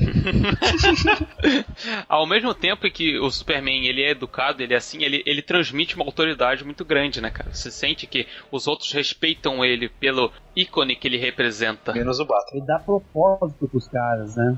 Exato, ele dá um propósito. E, e logo depois disso você descobre por que, que o Shazam tá junto do Lex Luthor.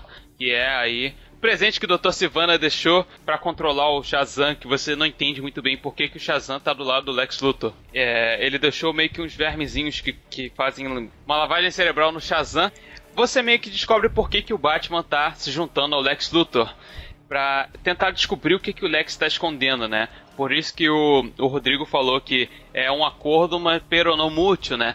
Que os dois estão desconfiados um do outro, de saber o que, que o outro está pensando e tudo mais. Então, quando eles se reúnem e o Batman fala, ó, não se preocupe com os heróis, que eu tenho, eu tenho esses heróis aqui que estão do meu lado. Então não se preocupe que se tiver guerra, se tiver alguma coisa, a gente tem como bater de frente com a galera. Cara, o Lex Luthor é muito burro, né, velho? Sempre foi, né, cara? O o Bruce Wayne chega nesse Tá, cara, tá no não mundo se, sidekick gordo, cara. não se preocupa, cara. Não se preocupa com o Superman, Lanterna Verde, porque tem essa galera aqui, ó, que dá conta do recado, né? É, ah, então é o tá Oliver certo. Queen, cara. Aí, galera, chega pra trás que agora eu vou descer a porrada, viu? Agora eu vou porrada, negro, né? O vai, vai balançar a bandeira vermelha lá, né, cara? Vai abraçar o Superman, velho. É, e logo depois vem, chega um herói que muita gente, acho que eu conheci mesmo ele pelo aquele desenho da Liga da Justiça que é o Ajax, né? Ou o Caçador de Marte. Que tipo de tradução é Ajax? Ah, o nome dele é Ajax, né, cara? Depois ele virou caçador de Marte. É, o Caçador de Marte. Ele assumiu a forma humana e ele tá passando por um. Ele passa por um problema, porque ele, ele era um daqueles heróis bons, assim, pra tirar ele da história, eu acho que o roteiro aqui ele teve uma, uma sacada muito boa, que não é simplesmente botar ele num círculo e acender um fósforo, que é que nem muita gente faz pra tirar o Caçador de Marte da, da história. Ele, caso você não saiba, você que está escutando até aqui, você não saiba, o Caçador de Marte ele tem poder de é, telepatia, então ele pode ver, pode ler a mente das pessoas. Mas ele tenta abrir, a, é, expandir esse poder dele até tentar é, ler a mente de todos os seres humanos. E aí ele meio que se assusta porque, né, a gente sabe o que, que os seres humanos pensam. Ele se assusta, fica traumatizado e não consegue mais voltar. Então ele fica para sempre como um ser humano meio que depressivo lá, né?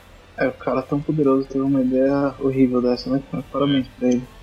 É por isso que Marte né, não, não tem gente em Marte, né? Tudo ideia idiota. O, o único favor que o Bruce pede pra ele é pra conferir uma coisa, que é, é, saber. Fala agora ou fala depois? Tudo, vai fala logo, cara. Cara, eu achei que você não ia dar spoiler, não. Você tá dando um monte, agora vai. Já, já, cara, já, já. já, já É tá porque- tarde, cara, pode falar. Então, é porque é porque eu tô lendo, eu tô lendo a HQ e tô seguindo aqui. Tá todo mundo dormindo já, cara. Pode falar. Po- Posso falar É. um negócio antes de você. Pode, fala aí. Antes da revelação bombástica. Para, para, para, para, para, para. Não, é que você falou do- aí do como eles pegaram e tiraram um pouco o Caçador de Marte da história, né? E na entrevista aqui, o, o Mark, Mark Wade, Wade. isso, ele fala que, tipo assim, ele, ele admira os roteiristas que conseguem, tipo, trabalhar com muitos personagens ao mesmo tempo e traçar mesmo um perfil pra cada um. E né, nessa entrevista ele fala que ele fez muitos dos, das decisões dele, a- as decisões mais difíceis dele foram foi decidir quais eram os personagens que ele ia focar, assim. E ele fala assim na entrevista que ele não conseguiria tratar numa HQ de 180 páginas, tratar tão profundamente cada personagem. Então talvez até por isso que ele alguns ele Ninguém consegue, cara. Todo cara que tenta fazer isso não dá certo, cara. Se você ler, ler a Liga da Justiça agora, cara, você vai ver que ninguém consegue, cara. Não, tem, não tem como, cara. Todo cara que tenta falar de todos os personagens da Liga ao mesmo tempo, cara, tipo, dando a mesma importância, sempre dá errado, cara. Sempre faz uma besteira, sempre dá foco demais num cara que ninguém liga. Ah, e acaba que nesse, nessa história de grupo, o, o cara não tem personalidade, a personalidade é o poder dele, né? Por isso que, por isso que a galera se inspirasse nesse mais o Morrison, ia ver que se focar num personagem de cada vez e assim. Tentar res- restringir ao máximo, você consegue fazer um trabalho muito bem feito, muito mais bem feito do que tentar colocar todo mundo ali na, na porrada e, aprofundar todo mundo e no final não aprofundar ninguém, cara. Eu, eu, eu tava lendo esses dias a- aquela. O fim, do, fim dos tempos, fim dos futuros, né, cara? Que é uma saga que saiu agora. Meu, eles tentam aprofundar todo mundo, não aprofundou ninguém, cara. É, é isso, a, a- a saga meio que acaba nisso. Eles aprofundam todos, mas ninguém fica aprofundado. Tipo, você não liga pra ninguém. Então, tipo, quem morre, você tá se lixando. Essa saga só serviu pra uma coisa, né, cara? Pra trazer o Batman do futuro de volta. Exatamente. É, exatamente, cara, porque assim, não dá pra vocês pegar preço ninguém, dá nenhum, cara. Não tem como. Se o Mark Wade tentasse falar de todos os personagens ao mesmo tempo, cara, primeiro que ele não ia conseguir fazer isso numa edição que nem ele fez, assim, num- num- numa saga fechadinha. E, e segundo, cara, que você, quando estivesse lendo de um e fosse ler o outro e fosse ler o outro, no, no quarto você ia esquecer da história do primeiro, cara. Porque isso é é isso que acontece. Quando você joga 50 mil plots de, de- de 50 mil histórias de personagens no mesmo, ah, no mesmo HQ, quando você tá no quarto, você já desencanou do primeiro. E quando você vai trazer o Superman de volta, Então você tá na se lixando, você tá se lixando Superman.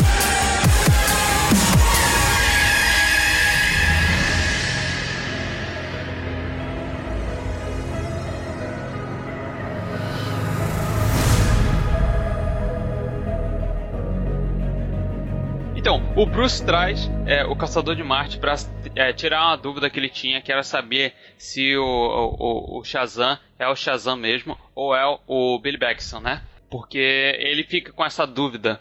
Porque como o Billy Baxton cresceu, ele é, assumiu meio que a forma do Shazam quando adulto, né? Quando ele chegou à fase adulta, ele ficou com. Ficou sendo o Shazam, né? Cara de meia idade, ali, de seus 30 e poucos anos, que é o que ele era quando se transformava no Shazam. Pera aí, tudo. Ele tá. Quando era criança, ele gritava Shazam, ele ficava grande, ele crescia e ganhava os poderes. Ele ficava adulto. Acontece Isso. que ele ficou adulto, entendeu? Sim, e ficou parecido com quando ele. Parecido com- Isso, só que ele não ficou com os poderes 100% do tempo, eu acho, né? Não, ele não tem os poderes. Ele precisa gritar Shazam pra receber os poderes. Isso, É. exatamente. A palavra mágica. E pra não gritar Shazam, o Lex Luthor coloca aqueles é, vermezinhos no, no ouvido dele pra controlar ele. É basicamente isso que acontece e o Batman quer tirar essa dúvida. Enquanto isso, na sala de justiça, os heróis estão discutindo se eles devem ou não é, intervir mais, né? E descobrem que é, o Flash, como ele como a gente falou que ele pode ver através de outras dimensões, ele acaba trazendo o Norman, o pastor, né, que tá observando isso tudo, pra dentro lá da, da- de onde estão os heróis, e até que ele fica assustado e acaba falando algumas coisas, e o Superman vai falar com os humanos, né? O conflito antes do. De, de certa forma, de começar a, a poder falar com os humanos, tem um conflito acho que da Gulag que na hora lá. Isso, é verdade. A- a- o Gulag, ele tá, obviamente, quando você junta muita gente, né? Que não são pessoas do bem, são pessoas que não têm muito. não têm o ideal, acaba rolando briga. E quando você super popular. É, super. Resumindo, Carandiru. Você enche, né? Você enche. Isso, você, quando você incha desse tipo de gente, você acaba trazendo, né, é, problemas. E a Mulher Maravilha fala, ó, eu te avisei, a gente precisa acabar com essa galera. É, o Gulag não vai aguentar.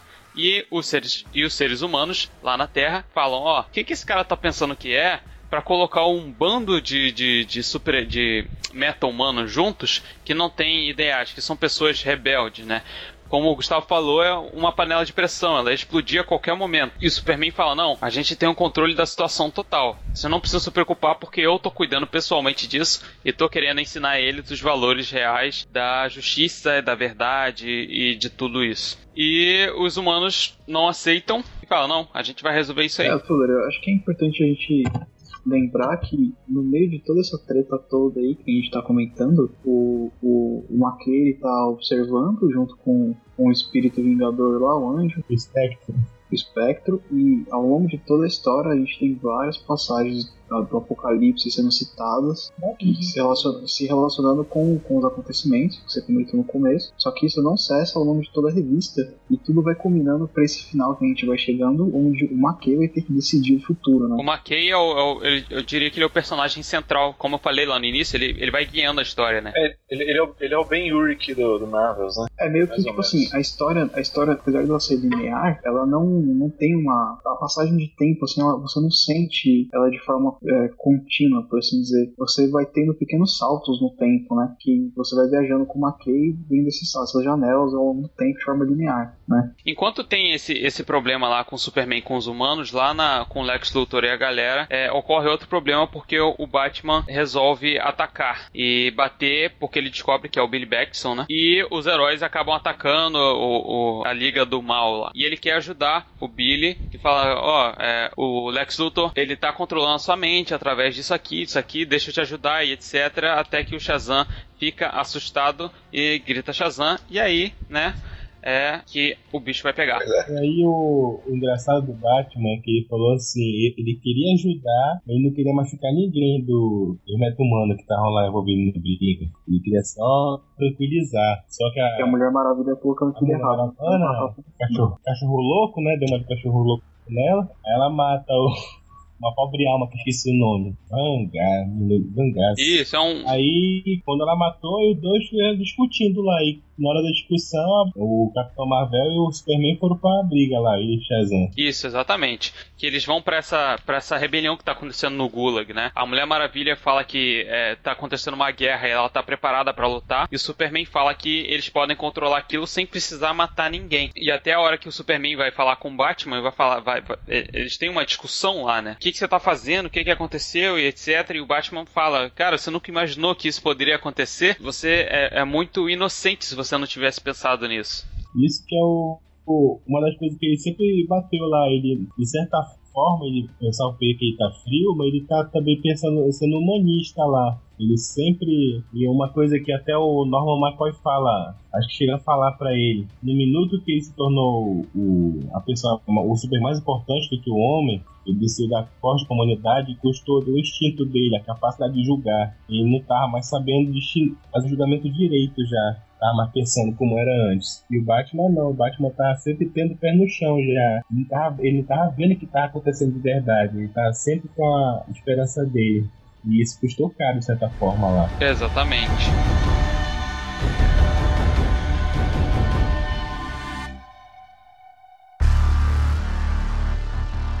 É, e enquanto tá acontecendo essa briga, o Shazam aparece lá pra brigar com o Superman.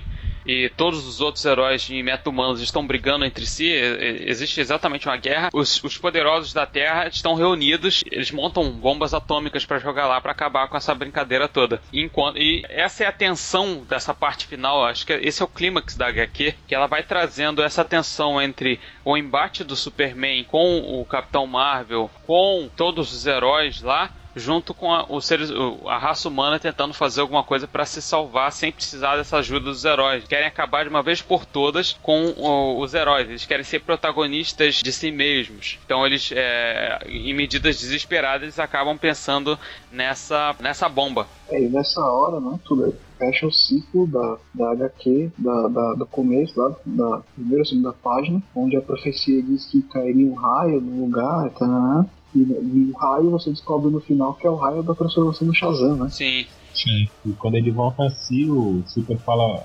O Super conversa com ele, ele volta a si, o- em vez do Super se sacrificar, ele joga o Superman pra longe, como um ato de se redimir de forma final. Ele mesmo grita três vezes o raio dele e acaba sacrificando. E aí o- chega um momento que o Superman grita, aperta o botão vermelho e vai lá na ONU pra o terror.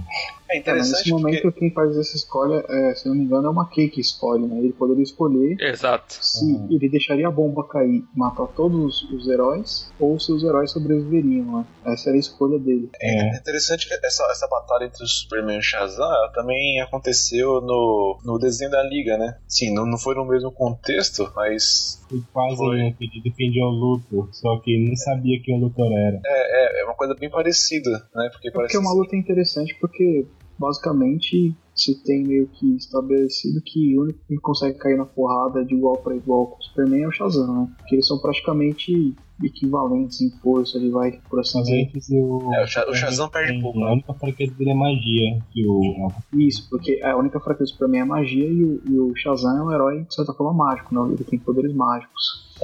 É, tanto é que ele meio que derrota o Superman só gritando Shazam, Shazam, Shazam, até que o- o- os raios vão caindo, né, em cima do, do, do Super e ele consegue a boca dele, né? a tapar a boca dele, cara. E todo esse diálogo, assim, se você tiver a oportunidade de ler é, essa HQ, eu recomendo porque o- os diálogos do Superman são sempre muito enfáticos e muito heróicos, sabe? Ele retorna aquele arquétipo do herói que a gente tem falado aqui desde de sempre, desde o início do, do, do podcast. O, o arquétipo do Superman, o que ele quer ensinar, o que ele quer mostrar, é essa abnegação, eu diria. É entender que ser herói é muito mais do que ter um superpoder. Ser herói exige uma responsabilidade, exige cuidado, exige uma série de outros fatores que são muito maiores do que às vezes só o poder, só é, super força ou qualquer outra coisa te proporciona, né? Só o poder não faz de você um herói, né? É, exatamente. É, então, e, e você vê que no- durante todo o HQ o Superman tá querendo mostrar isso pros, pra aqueles meta-humanos, né? O superpoder não é tudo. É a responsabilidade que você carrega tendo esse poder que é mais importante, né? O que, que você faz com ela e como você lida com, com essa situação. Acho que isso que é, que é o legal que o Superman quer mostrar pro, pros meta-humanos.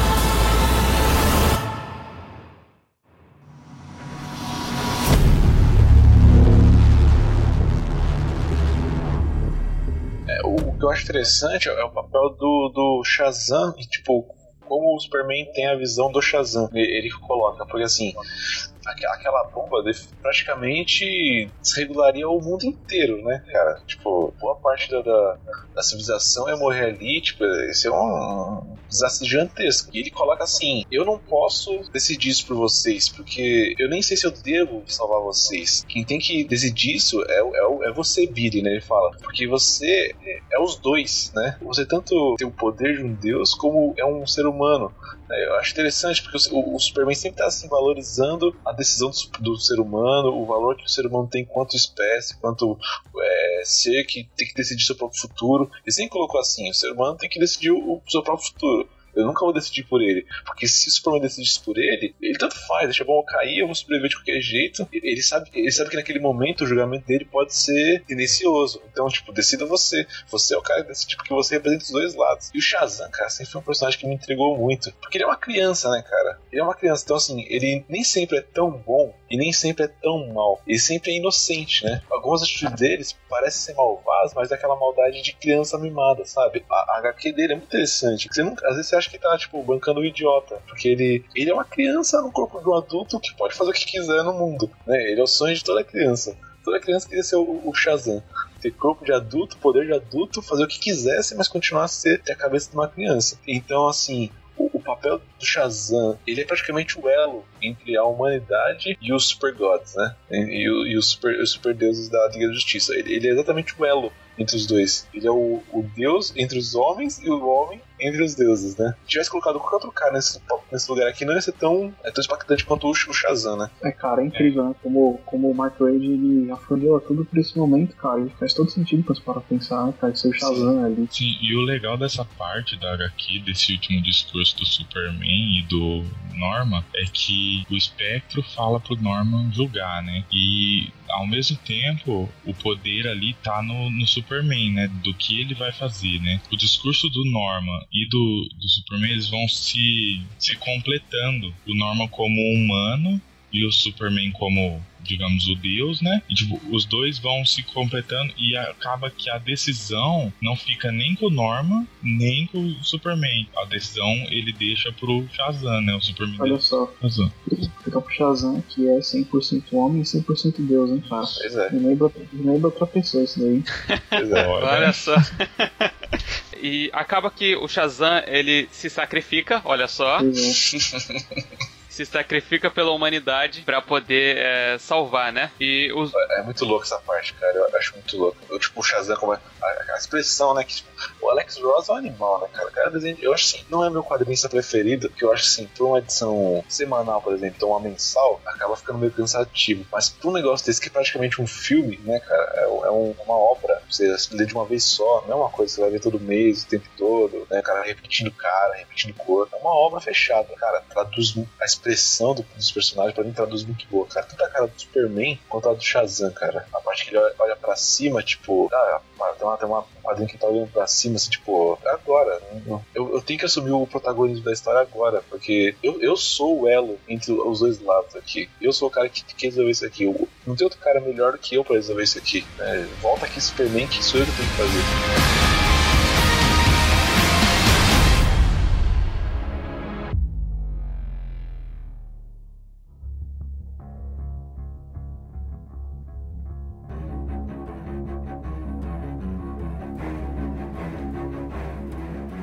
Acontece esse sacrifício do, do Shazam, a bomba explode, né? E o Superman não vê nada. Ele só vê destruição em volta dele. Vê é, ele sabia, o, o Lanterna tinha feito o campo de força, né? E o Destino tinha levado essa parte da galera, pra, pra onde? Pensou que ele tinha morrido. Aí que ele vai lá na, na ONU, pega a vida, tudo pra matar o, o pessoal lá. Até que o, o Norman fala com ele, né? o, o Norman ele sai de, um, de espectador e passa a ser um, um atuante ali no meio, né? Nossa, e morreu muita gente, né, cara? Arqueiro Verde, uma, uma, uma galera morre nessa cena aí. O Arqueiro Verde é interessante. Ele morre com a, com a namorada dele lá nos braços, né, cara? Você vê do lado aqui esquerdo do Superman, né, daquele quadrinho que é muito louco, ele tá com, com, ela nos braços ainda, cara, que ela tinha acabado de tomar um tiro, né? É, Eu acho muito louco, cara, esse, esse, esse quadro em geral. É muita destruição. Porque os caras viraram, tipo, ossinho, né? Sim, exatamente. E, e- e nessa hora que o Norman fala com o Superman, ele chama ele de Clark já, né? O Superman ele se culpa por tudo. Ele se culpou pela morte, pelo que aconteceu no Kansas, ele se culpou pelo que aconteceu pelo Capitão Marvel agora, ele se culpou pelo que o Magog fez, a destruição que o Magog fez, e ele não se perdoa por ter deixado de, de, de assumir a responsabilidade que ele tinha, né? E até que o, o Norman fala pra ele perdoar a si mesmo e seguir em frente. É, porque tinha sido resolvido já, cara. Não tinha mais, não tinha mais o que fazer. A vingança ali naquele caso ia pro- é, prorrogar. É porque assim, cara, é, o que o Gustavo falou é verdade. O sacrifício pra acabar com a briga tinha sido feito já. Qualquer outro é, violência de qualquer um dos lados ia começar praticamente do- de novo. O Batson morreu a humanidade e os Super Gods. Os dois morreram ali no, no Batson. Tanto os deuses quanto, quanto os humanos. Todos morreram ali nele. Né? Ambos os lados entraram com sua parte no sacrifício ali, né? E cabia ao Superman, a partir de agora, tomar a decisão de ou destruir e recomeçar essa briga, ou tentar é, conversar e falar que ele não ia mais tomar as atitudes, ele não ia mais tomar os problemas e ser uma espécie de ditador em cima de falar, não, eu, eu estou acima de vocês, eu vou tomar as decisões a partir de agora. Ele chama essa responsabilidade para ser tanto deles, dos Super Gods, quanto dos seres humanos. A gente não vai mais resolver os problemas para vocês, a gente vai resolver os problemas com vocês. Eu, eu acho muito louco a, a, a fala do, do Superman. Quando ele, tipo, essa, última. Essa última. Na hora que ele amarra, né? Que ele fala. Eu pedi a Marvel, né? Pedi ao Shazam pra que escolhesse entre humanos e super-humanos. Mas só ele sabia que essa era uma divisão falsa e e fez a escolha, a única escolha que realmente importa, a vida, para o seu mundo e para o nosso, para que a gente pudesse ser só um novamente, né? Então, pratica- é, praticamente, o, o, o Shazam foi o estereótipo de Cristo nessa história. Olha aí, cara. Na Marvel você não tem isso, hein? Não tem. Quem diria que eu ia ouvir isso do, do Eric? Ô, você nunca me viu pegar, cara. Eu chorei, né? Olha aí. Próxima pregação na igreja do Eric vai ser Reino da Manhã. Apocalipse.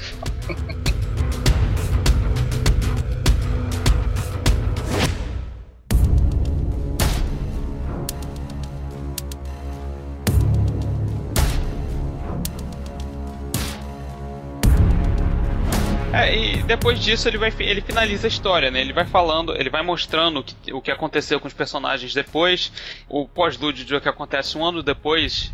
Eu não vou falar aqui. Eu quero que você leia. É, Eu acho assim, a gente já falou bastante coisa. A gente falou da HQ inteira, né? A gente foi meio que foi lendo e conversando sobre a HQ. Eu particularmente gostei bastante. Se você chegou até aqui, se você gostou dessas reflexões que a gente teve, Parabéns.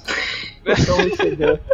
Tá de De fato, de fato, é, parabéns e obrigado por estar emprestando seus ouvidos para ver a gente falar de HQ. Eu sei que não é muito comum é, escutar sobre HQ, né? Era muito mais simples a gente falar sobre filmes e eu preferi fazer dessa. é, começar com essa HQ que foi uma HQ assim que me marcou bastante na época que eu li a primeira vez e eu não entendia quase nada de super-heróis. Eu mesmo assim eu fiquei é, mexido, eu diria. Eu fiquei pensando nisso, nesse é, no, no tipo de reflexão que ela traz pra gente. E agora, assim, eu, relendo ela pra poder gravar esse podcast, eu peguei muito mais coisas que eu não tinha pego na época. É, são, é, é outro tipo de reflexão, é, são, são outros tipos de questionamentos que ela traz e que eu acabei me dando conta depois que eu reli ela. E definitivamente, como eu falei no início, são os 25, foram os 25 reais mais bem gastos da minha vida, pelo menos até agora, sabe? É uma recomendação boa de você ter lá na sua prateleira. Tem agora a edição também da. Tá saindo na HQ, uma, uma revista de revista, uma bem barata dela, que é uma bem trabalhada, que é da Panini também. Olha só, Panini. Patrocina a gente, Panini. Panini, Panini. Panini. E uma outra coisa boa também dela é que no, da HQ é que você nunca termina de ler ela. Sempre que você relê ela, você sempre acaba descobrindo mais coisas. E isso é o bom de ter as histórias assim marcantes. Sim, exatamente. É, é porque é- ela sempre vai estar falando de uma forma diferente, né? Dependendo de como você lê ela. Uhum.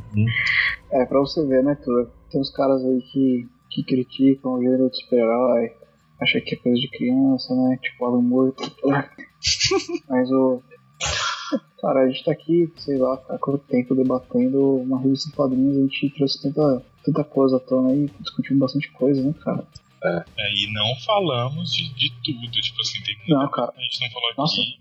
A pessoa que é, ficou interessada pode ler, com certeza que, tipo, muita coisa ela vai achar da hora lá. Claro que tem muita viagem nossa aí também, em cima do, da história, porque com certeza o Mark Wade ele não pensou em tudo, tudo isso poderia escrever, talvez ele tenha pensado. Ou pensou em Mas mais. não. É, mas no fim das contas, cara, quando você consome uma obra de arte, se é possível consumir uma obra de arte, a arte às vezes tá nisso, né, cara? De você. Como você enxerga aquela arte do cara, né? Além das intenções dele. É, tem uma frase que eu não lembro de quem é que diz que a arte, a obra de arte, ela passa a ser de quem a consome e não mais de quem a produz. É, quando o cara explica a obra de arte dele, acabou a magia. né? Exatamente. Esse Isso, Quando a gente explica, fica legal. Gente, é, muito obrigado por vocês estarem aqui gravando comigo. Foi, foi, é, com certeza vou ter muito trabalho para editar isso. Mas Boa sorte. onde, onde as pessoas podem encontrar vocês? Vamos colocar aqui todo mundo no mesmo, no mesmo saco. Onde as pessoas podem encontrá-los? Eric. Ah, cara, eu tô por aí, né, cara? Eu tô no Instagram, todo lugar aí, cara. Se você procurar, você acha. Tá ok. Alex, onde as pessoas podem encontrar? Bom, além de lugares óbvios como Twitter, Facebook, nós estamos também lá no, fazendo parte da tripulação do barquinho e em breve numa nova votação. Aguardem. Verdade, esqueci. E tem mais, Olha tem aí. mais. Se você ficou, achou estranho a gente falar de HQ, aguarde Graça Pop sobre mangás e One Piece. Olha aí. Japoneses. Japoneses. Macedo, você ficou quietinho nesse podcast, mas onde as pessoas podem lhe encontrar, cara? Tô no, no Twitter, no Snapchat, no Facebook. Quem quiser lá, Rogério Nerd. Isso aí. Quem disse que foi o que? É, Eric, não ria do menino, Eric. Ele veio pra fama, né, Eric? Ele veio pra lá. Mas é um panaca mesmo, né, velho? É muito bom. Já, já acostumei com o Eric já. Castilho, onde as pessoas podem te encontrar? Ah, é isso aí. Ok. É, e Rodrigo, tá estreando aqui, Rodrigo. Primeira vez que você grava podcast, cara. Fico fugindo, deve saber, vem ele depois. É isso, seja bem-vindo. Espero que a gente grave mais vezes. Onde as pessoas podem lhe encontrar, cara? Amém. Pode me encontrar no Twitter, Facebook. E assim como o Alex falou também, a gente tá lá no, no barquinho, na confraria. Sempre quem puder, quem quiser ir pra lá, No grupo do Telegram. entrar na confraria do do Telegram, que é bem divertido, de vez em quando rola um papo interessante lá. Isso aí. E, Gustavo, onde as pessoas podem encontrar? Meu caro amigo Gabriel Flora, vocês podem me encontrar nos comentários desse episódio. Que bonito, cara. Adorei. Tá, tá mais sociável até. Eu tô treinando, cara. Vocês Eu acho que da Treinando, primeira vez ele falou assim, ó, eu não quero que ninguém me encontre. Exatamente.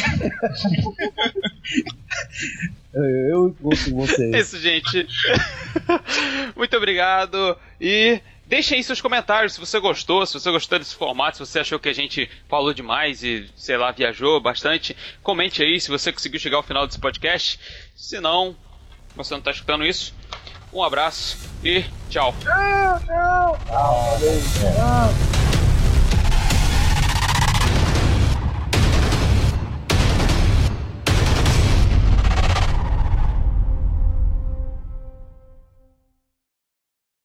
É melhor chamarmos os outros super amigos antes que chegue toda a legião do mal.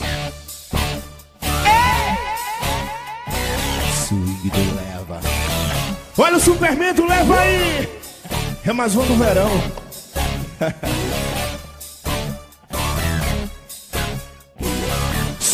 Superman ficou fraco, o pinguim jogou kryptonita, Lex, Luto e Coringa roubou o laço da Mulher Maravilha. Superman ficou fraco, o pinguim jogou kryptonita, Lex, Luto e Coringa roubou o laço. E aí?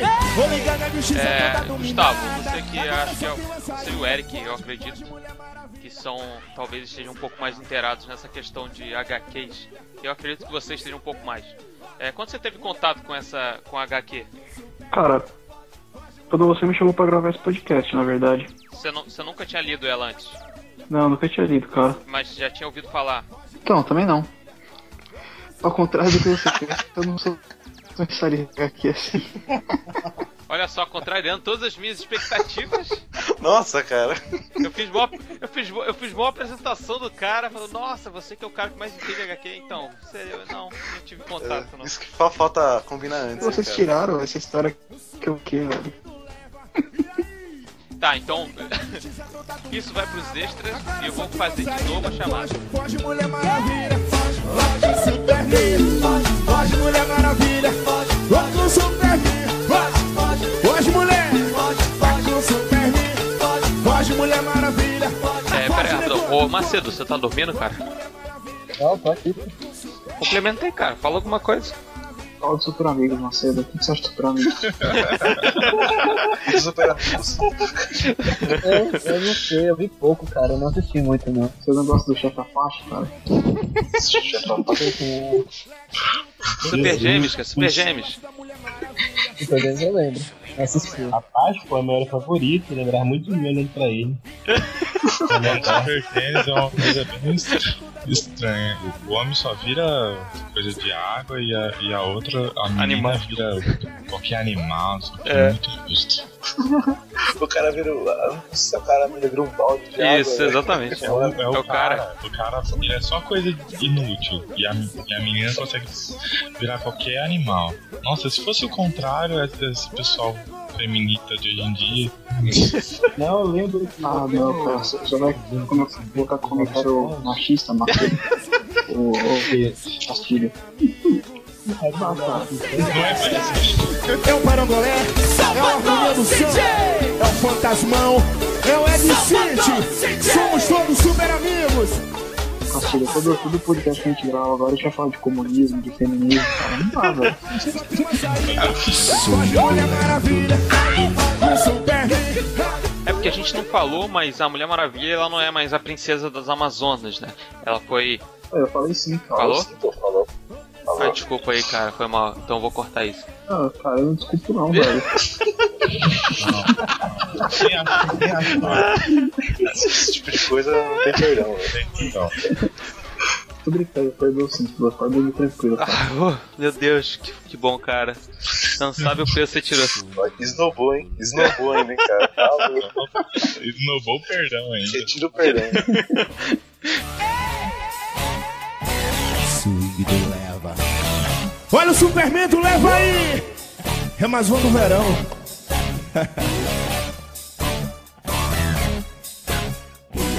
Superman ficou fraco, o pinguim jogou Ele criptonita, ele- Lex, Luto e Coringa, roubou o laço da Mulher Maravilha. Tá Superman escrito Silvana. o pinguim jogou aí, é Silvana. Aqui tá escrito Silvana mesmo. Tá escrito Silvana mesmo, hein, gente? É Silvana. A Silvana.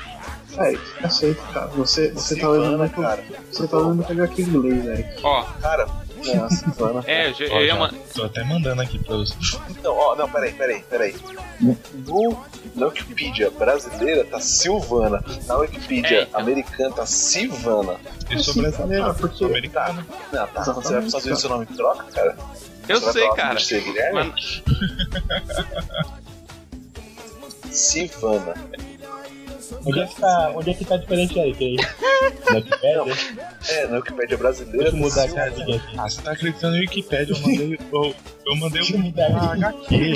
Ah, Ah, você mandou a HQ traduzida, cara? Pelo mesmo cara que edita a Wikipedia. Desculpa. Não, é traduzido, é, é a versão. Isso aí, isso aí é scan, cara. Não, nem Para. que editora aqui. Tá isso. Elseworlds. Aqui, ó. Não. Não. Ó, se na DC, na, na Wiki Tá bom, da gente, DC, não tá importa. Silvana é Silvana, cara, desculpa. É. Silvana. Faz, cara. Importa assim, cara. Tem todo um contexto aí. Mas assim, ó, ó, tirar tudo da tema. Você pega e baixa a edição do Thunderworld lá do Multiversity e Silvana, Silvana, tá ali. tem, tem 800 milhões de doutores Silvana ou Silvana lá. Algum deles deve ser Silvana, outro deve ser Silvana. É, eu tô eu tô entrando agora site da DC, vou ver isso agora. peraí. Corre, senão ele te pega. Aguente aí, Mulher Maravilha. Estamos atrás dele. Tá gostoso. Sim, sim, sim, sim. Swing do leva, do leva, do leva.